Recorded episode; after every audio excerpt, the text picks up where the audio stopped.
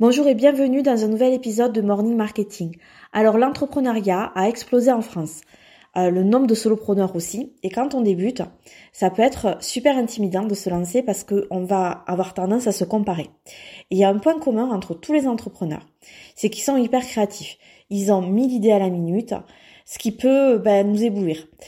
Euh, on peut se dire waouh cette personne elle est super créative, moi à côté ben, je suis euh, fade. Donc je vais te dire un truc.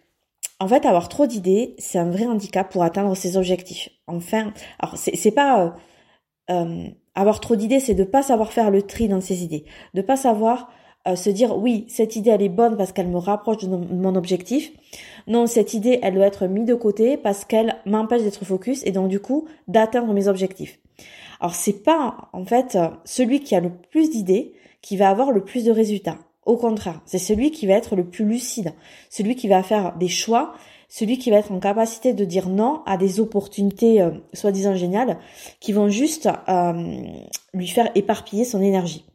Donc, l'idée, c'est de noter ton objectif, de noter le chemin pour y arriver et de ne pas dévier tant que tu n'y es pas arrivé.